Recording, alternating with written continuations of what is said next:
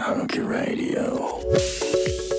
Good morning, good afternoon, welcome back to Haruki Radio. アメリカ・ニューヨーク、ロサンゼルスからお送りしております。ニューヨークのハルキです。ロサンゼルスの吉野です。第1回目となる。留学生。相談コーナーのお時間です。イエーイ。新 新企画。なんか校長先生になった気分 迷子の学生たちいらっしゃい僕がいらっしゃい。謎謎じゃないわ 問題を解決してはい。解決させていただきます はい。そこまでいけばいいですけどね企画の説明を最初しましょうかはい。お願いします。やっぱりなんかお便りコーナーっていう風に毎回えっとポッドキャストの最後の方に、えー質問だったりっていうようながあればそれに僕たちで答えていくっていううん質問コーナーはあるんですけどやっぱりそこだけで答えるって難しくてはい。1回もらった質問に対して僕らが何か言って終わっちゃうんですねうん普通そんな感じで簡単に何だろう相談したいことって解決しないじゃないですかしないですね。何回もこうキャッチボールがあってあじゃあこういうシチュエーションになった時はどうすればいいのとか、うんもっとなんか絶対キャッチボールがあるはずなんですよねここはい。はい。なんでまあそれを一番手っ取り早くできる方法ってなったら、うんもうこのポッドキャストにうん。質問がある人を呼んじゃってはい。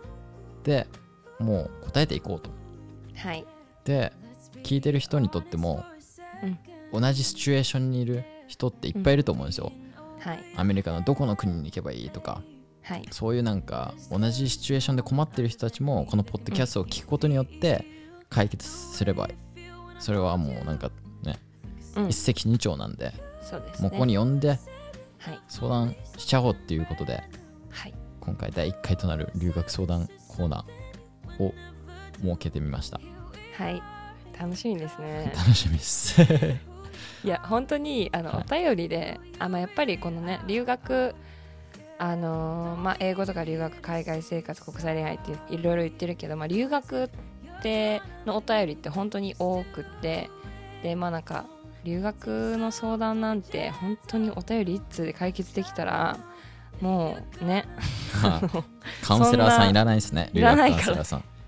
もう本当に何回も何回も話し込んでっていうのがあるので、まあ、やっぱり今回のこの企画はそういう留学について、まあ、迷ってる方にはとてもなんていうのかなあのゲストの方にとっても有効になる企画かなと思いますので、はいそうですね。視聴者さんも一緒にねあのこのポッドキャストの一部となってもらってはい。はい。やりましょあのはいやっていきましょう。1回目は太陽くん大学1年生の方に来てもらってます、はい。じめまして。はじめまして。太陽くんで間違いないですか、はい。はい、ありがとうございます。早速なんですけど太陽くんのですねと相談内容も言ってもらっちゃって、じゃあお願い。あのまず僕、今19歳で、はい。大学1年生なんですけど、う。うんうん。で、ちょっと、一応な、具体的な名前は出さないんですけど、えっと、はい。日本、アメリカの大学なんですけど、日本にキャンパスがあって、で、僕そこの大学に行ってるんですけど、とまあ、今の段階で、えっと大学3、今1年生なんだけど、3年目から、カナダかオーストラリアの大学に編入したいなっていうのを考えてて、うん。うん。で、まあ、ある程度、なんていうんですか、目星はついついてる状態ではあるんですけど、どこの大学に。うん。するかみたいな。はい。だけど、まあ、その行きたいなって思ってる大学は、まあ、割と、なんていうんですかね、カナダとかオーストラリア国内では結構知られてるような大学で、そういう大学って結構、まあ楽器も高くて。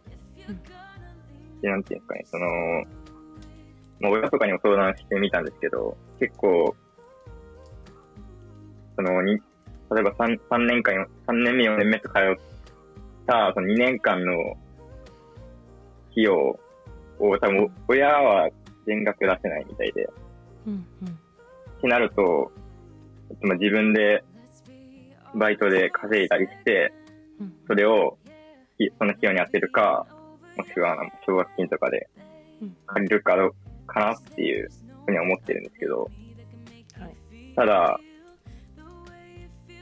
現実的に考えて、バイト、自分のバイト代と、その親が出してくれるお金では賄えないなっていうのが、まあ、現状なんで、ってなると、奨学金を借りていくか、それか、まあ妥協っていう感じになったんですけど、もう少し、えっと、学費の安めな、まあレベルを落とした大学に見学するっていう感じで、で、まあ、奨学金を借りるってなると、まあリスクはあるんですけど、まあただ将来へのまあ自己投資として考えれば、まあ、そんなに、なんていうのかな、何年で回収できるかみたいなのを考えた上だったら、まあいい選択なのかなとも思うんですけど、うんうん。なかなか難しいんで、春樹さんとか吉野さんだったら、どういう選択するのかなと思って、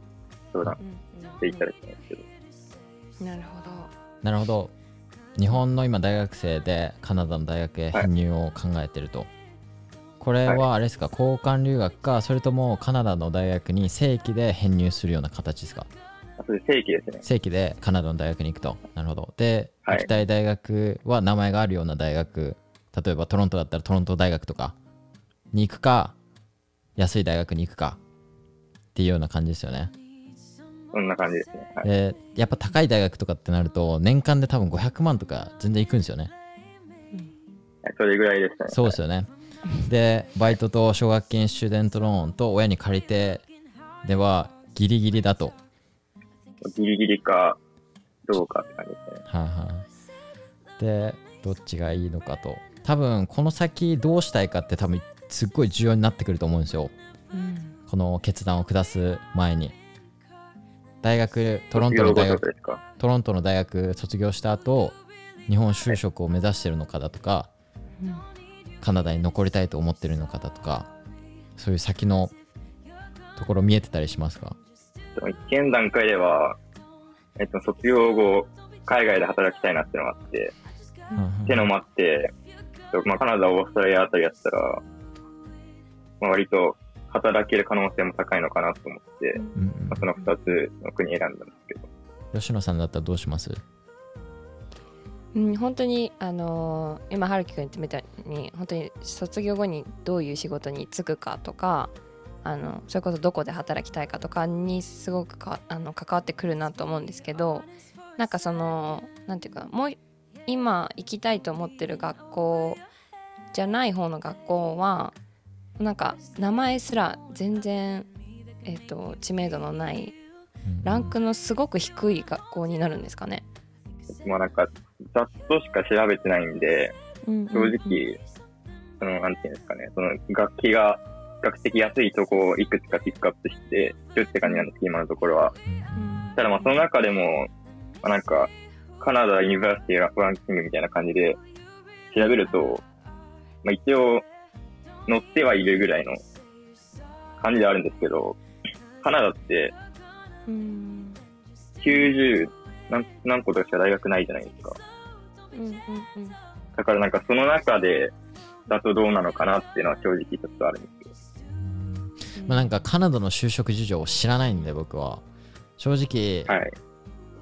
こうこうとは言えないですけど日本と比べるとうんやっぱりなんだろうあのー大学ここどこ行ってないとフィルターがかかってもうなんか面接もしてくれないみたいなレベルではないと思ってるんですよカナダはうんやっぱり転職していく海外の働き方でよくあるのがいろんなキャリアを積んでどんどんいろんな会社レベルの高い会社だったりポジションに、えー、と就職していくポジションアップしていくっていうようなイメージなんでなんかそそこまでなんだろう出遅れるっていう感覚は僕はないんですよね。その、うんうんお金がある大学に行ったからかさ行ったから他の学生となんか就職で有利に立つみたいなのが日本ほどないんじゃないかなっていうのが意見で安い大学に行っても今それこそオンラインでいくらでもエクストラな知識詰め込むことも全然できるしそこまでなんかカルキュラムって変わんない気がするんですよ。すっごいいい大学に入ってもうなんかそこまでランキングが高くない大学に入っても。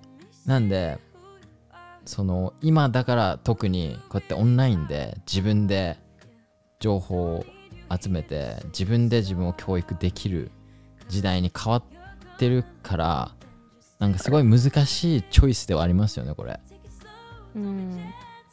難しい。なんかあの奨学金も借りること、まあ、借りて留学してる人たちってたくさんいると思うんですけど、まあ、やっぱりその親御さんが出してもら、親御さんに出してもらえる金額と太陽さんが自分で稼げる金額でその差額がどれだけあのどれだけ奨学金を借りなきゃいけないかっていうその、えっと、額にもよるかなと思うんですけどそれがもうなんていうかな社会に出て結構数年返済に時間がかかるとか結構大きなものなのであれば私は個人的には奨学金はあんまりおすすめしてなくってどっちかっていうと、まあ、自分のいけるこうなんていうのかな環境でその選択ある選択肢を選んでまあそれでも大学って4年生大学卒っていう、まあ、 bachelor degree っていう同じ degree はもらえるわけなのでそれでなんていうかなつけるお仕事とかももちろん必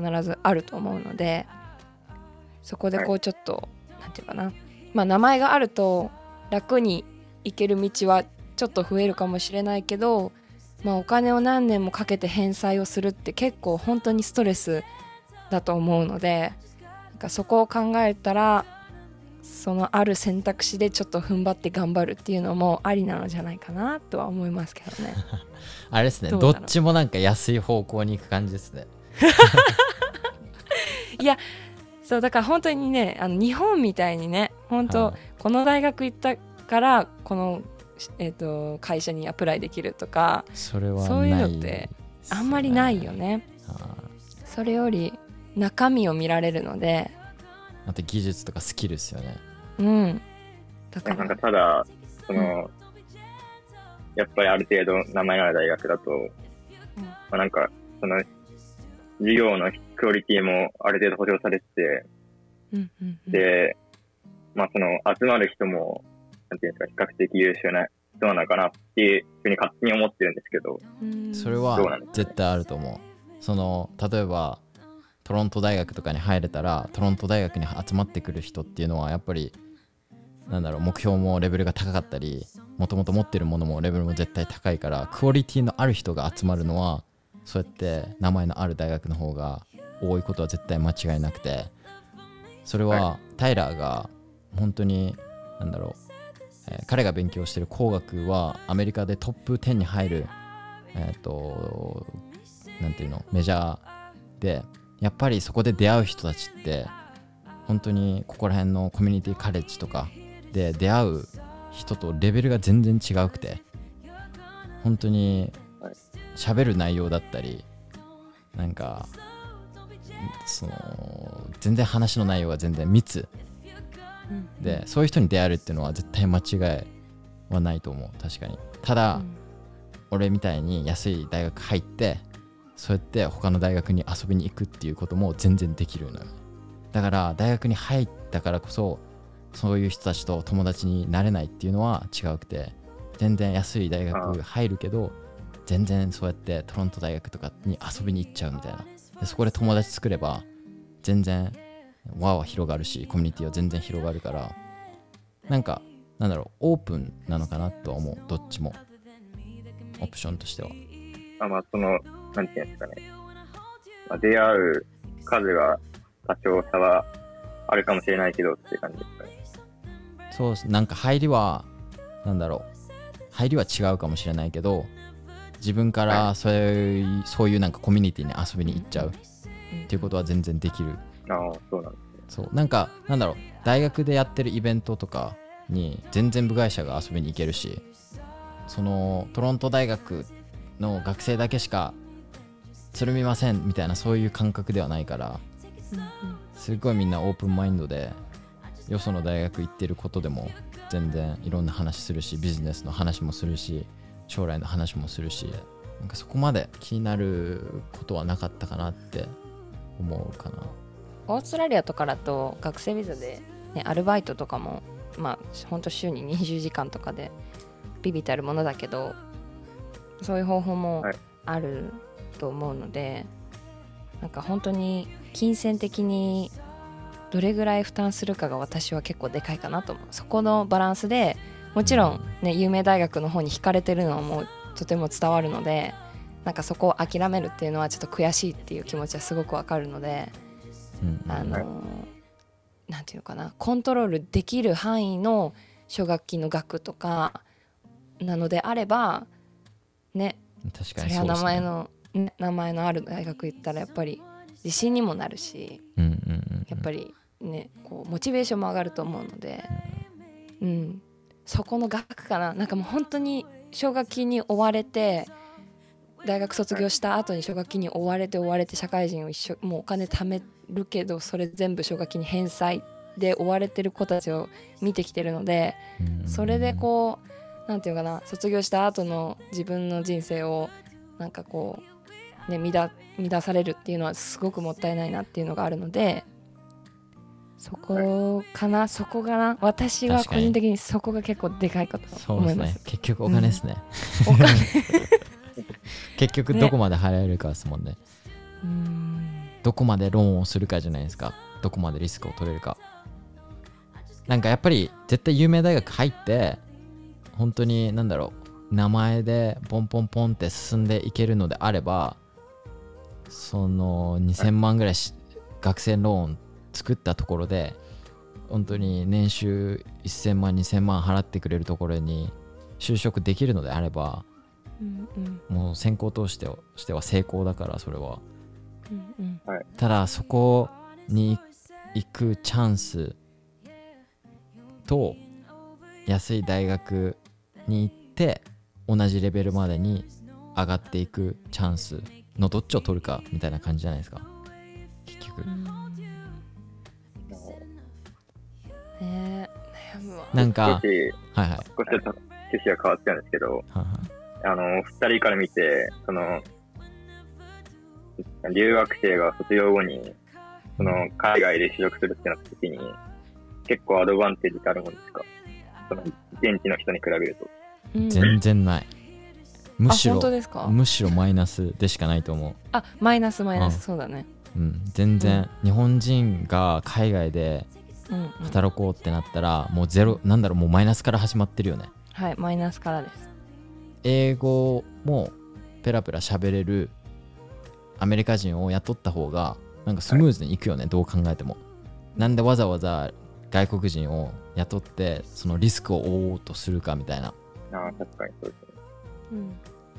だからやっぱりそのいつも海外で就就職したいって言ってる子に言うのはやっぱりえっとアメリカ人その現地の人たちが持ってない自分にしかないスキルを学生時代に、えーね、勝ち取ってそれを必要とす、まあ、必要とされるそのスキルを持ってないとなかなかうん。アメリカに関してはもう本当にそれがないと土俵にも立てないので、うん、カナダはもう少し緩いかもしれないけどやっぱりまあでも感覚そのね現地の人を雇うのか留学、まあ、海外から来た人を雇うのかっていうところはまあそういう価値観でカナダもアメリカを見てるとは思うので、はい。うん、本当にマイナスから始まるだから本当に大変だと思うけど、でも実際にね就職してあの住んでる人もたくさんいますし、うんうんうん。そうやって道はあると思うので、はい。うん、そうだからもう本当に大学に入った瞬間にそういうのをもう常にもう今からでもいろいろどういう道で日本人がなんていうかな重宝されるのかみたいなうん。うんところを模索していくのがもう本当にキーかな。そこをどれだけリサーチするか。うん。わかりました。太陽さんのゴールは現地に住むことなんですか、そうですね。うんはい。うんえっと、高校時代に3ヶ月だけニュージーランドに入学してたことがあるんですけど、うんうんそれ以外、んそれ以上に長期っていうのは経験したことがないんで、うん。うん実際、その、自分に長期的に、ん？長期的な生活で合うかっていうのはわかんないんですけど、今んとこ目指してるのは、そうですね、海外で生活で。きてて、なんかどういう仕事したいとかってあります、と今の大学の専攻がインターナショナルビジネスなんですけど、で、コンピューターサイエンスもちょっと興味があって、向いてればエンジニアとか、ソフトウェアエンジニアとかもいいな。エンジニアとは強い 強いですねエンジニア。強いよ。どこの会社も今エンジニア欲しいですからね。エンジニア強い。本当ですか？そうだからエンジニアでスキルがあれば現地の人を雇うよりか、あこの外外国人雇った方がスキルがエンジニアリングのスキルが高いからうん英語のレベル関係なしにコミュニケーションのスキル関係なしに雇おうっていうふうに思うんですよ。うん。だから手に職つけるっていうのはどこの国行ってもやっぱ強いしうん。特にエンジニアリングとかは今すっごい需要っていうか価値が高いから。うん。そう。だからなんかビジネスみたいな感じで勉強するよりかはそういう風うな専門職に特化した方が、まあ就職とかは多分絶対に有利になると思う。有利有利。ビジネスは幅が広すぎるから本当に弱点かもしれない。逆に言っちゃうと。ああしかも日本人ってあのちゃんと仕事するっていうイメージって結構世界的世界的にって、まあ、アメリカは日本人イコール仕事するみたいな感じのイメージなんとなくあったりするんですよ。だから、はい。日本人であることでまあ言語以外の部分で仕事をきちんとするっていうところではなんかちょっとはよく見てくれるんじゃないかなって私はなんかそういう印象があります。ああ、そうなんです。うんうん。でなんか今回思ったのはこれ相談しててその名のある大学に行きたいって多分ほとんどだと思うんですよ。日本人の学生が今考える。だけどなんかアメリカに来て多分吉野さんもそうだと思うんですけどうん。名前いらないなってめっちゃ思いませんでした？うん、そうだね。多分そういう風にちょっとなんかシフトしていったんですよね僕も。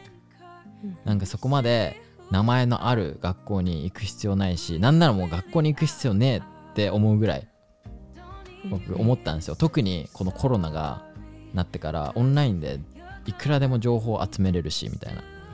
だから若干あのバイアスはかかってると思います僕に。うんその有名どころの大学に行く必要ないっていうちょっとバイアスがある。それはちょっと言っといた方がいいかなと思って。そういう背景がね経験上でああるんだけど。るあるんですよね。いなんかはい。そこまでなんか僕の人生に有名どころの大学を出るっていう必要性が全くないんですよ。だからなんかそういうアドバイスしっていうかそういうので困ってますってなった時にやっぱなんか僕が経験してだったり僕が見てきてる人生の流れからのやっぱアドバイスになっちゃうんではい。そうだからなんか夢どころはもうないでしょっていうような感じになっちゃうんだけど その今の太陽くんの目指してるものだったりっていうのが僕となんか見方が全然違うから結局多分決めるの自分だと思うんでなんかそのはい有名大学に行くことによって本当になんかどういうなんだろう価値を得られるかみたいなのはリサーチ絶対してもらってでなんか聞きたいことがあればもちろん聞いてもらってっわかりました。て感じですねなんかあのカナダの、まあ、カナダとオーストラリアって言ってたと思うんだけど現地のえっと本当に現地で、まあ、それこそ現地の留学エージェントさんとか現地の人たちにもっと情報大学自体その安い方の大学と有名どころの大学の就職率とかどれぐらいの留学生の人がどの会社にとかそういうのをもし提供していたらそういう情報をどんどんどんどんあのね収集してそういうのがあればあるほど太陽さんも決断しやすいと思います。そうですね。はい。はい、リサーチちょっと頑張ってください。わかりました。ありがとうございます。はいあの、今年、えっと、ES 東京でオスカーやられてたじゃないですか。はいはいはいあれ僕行ったんですよ。あ本当ですか？はい。ありがとうございます楽しかったです。全然名前を覚えられないっていう多分聞いてはないと思うえ 写真撮った一緒にいや、撮ってない。あ撮ってない特に話してもなかったんで、多分全然覚えてないと思うんですけど。いやでも来ていただいてありがとうございますまたやる機会あったらぜひ参加してくださいはい、ぜひ。今んところちょっと最後に聞きたいのが今んところどれぐらいの気持ちで有名どころに行きたいですか？いや、ではいも、五分五分ぐらいですね。五分五分ですか、うんはい。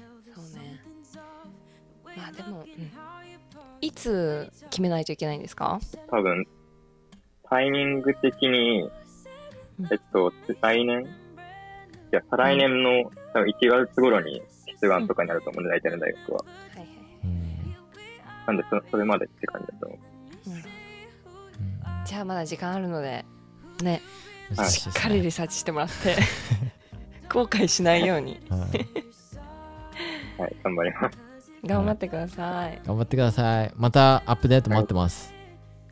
はい、わかりました。はありがとうございました。今日ご参加いただきまして。いえいえ、ありがとうございました。ありがとういございはいありがとうございまます。失礼します。いやー相談ってすはい。難しいですね。思いました、ね。っちゃ。なんか難しいですね 難しいよね。はい。ねなんだろう。なんか僕本当にうん。なんだろう。あのー不適合者っていうか日本の。は？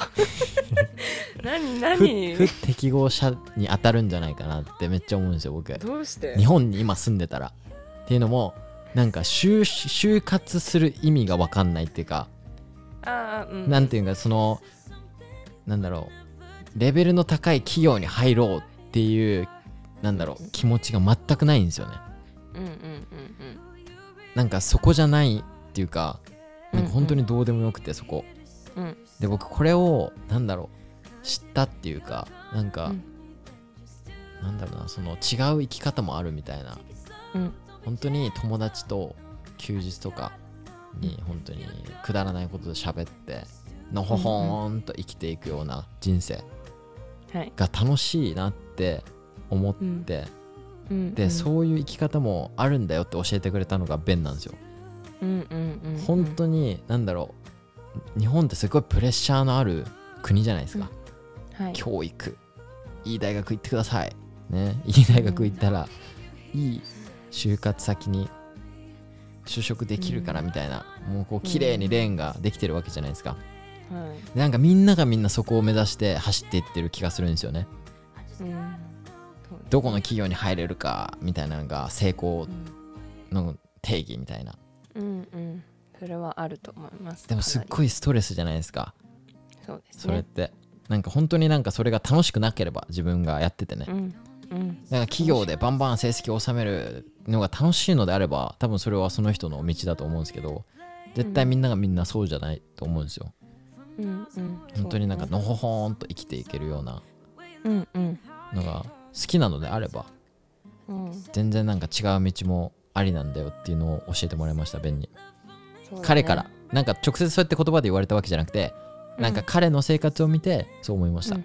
本当にうん。なんかちっちゃいことで幸せを感じれる人なんで彼は、うんうん。毎日ご飯が食べれるとか毎日友達と会えるとか、そういうことで本当にありがたみを感じれる人間で,、うんで彼と一緒にいることで僕それを学びましたねなんか、うん。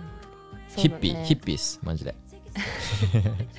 そうだね。なんか本当にアメリカ人の人ってそういう感覚の人結構多いし。多いっすね、まあ、アメリカ人だけじゃなくてね、はい。世界が全体的にだからあのーそうやって4年生大学にまあね名門大学に行って、えー決められた道をあ行くっていうその選択肢しかないと思ってる人たちがほとんどなんですよ、うん。だからみんな嫌だなってきっと思ってると思うしはあ一部の人は除いていうんうん。あのそれが楽しいと思ってこうね一生懸命勉強できて勉強して、えーめちゃめちゃ大きい企業に入る。それも一つなんだけどね。はいはいはい。それそれがうん苦手だな就活嫌だなって言ってる子たちはたくさんいるけどはそのそういうチャンス春樹くんみたいにあこれだけが道じゃないんだって思えるチャンスがまだなくてその道を知らない子たちは多分すごく苦しんでると思うんですよね。そう。そういう人たちを俺は救いたい、うん、救ってください。救いたい。それだけじゃない。うん、人生は。そうだ。はだから、だからそういう意味で外に出る、海外に出るっていうのは価値観を広げることができるのでうんうん人生が少し楽になると思うんですよね。うん、なるなるなるなるなる。ね。めちゃめちゃ楽になります。縛られてたのがちょっともうちょっとゆあれでいいんだよってね。海外に出ることによって違う見方をすることがうん。できるようになる。できるんです。何って言われたらいろいろその人によって違うんだけど だから言えないんだけどはい。未知なんですけど必ず何かあるからはいはいはねそれを見つけにする行くのが留学ですよね。いそうですね。素晴らしい。いやだから僕アドバイス言っててはい。気づいたんですよもうなんかうん。すっごい一方的なアドバイスだなみたいな。めっちゃ安い方の大学進めるやんみたいな。いやーもう本当にね。悪いアドバイスだなと思って最初。なんかそっち行けみたいに言ってるように聞こえるんじゃないかなと思って。うんうん。次からのアドバイスはちゃんとあれですね。いいところ悪いところお互い言った方がいいですね。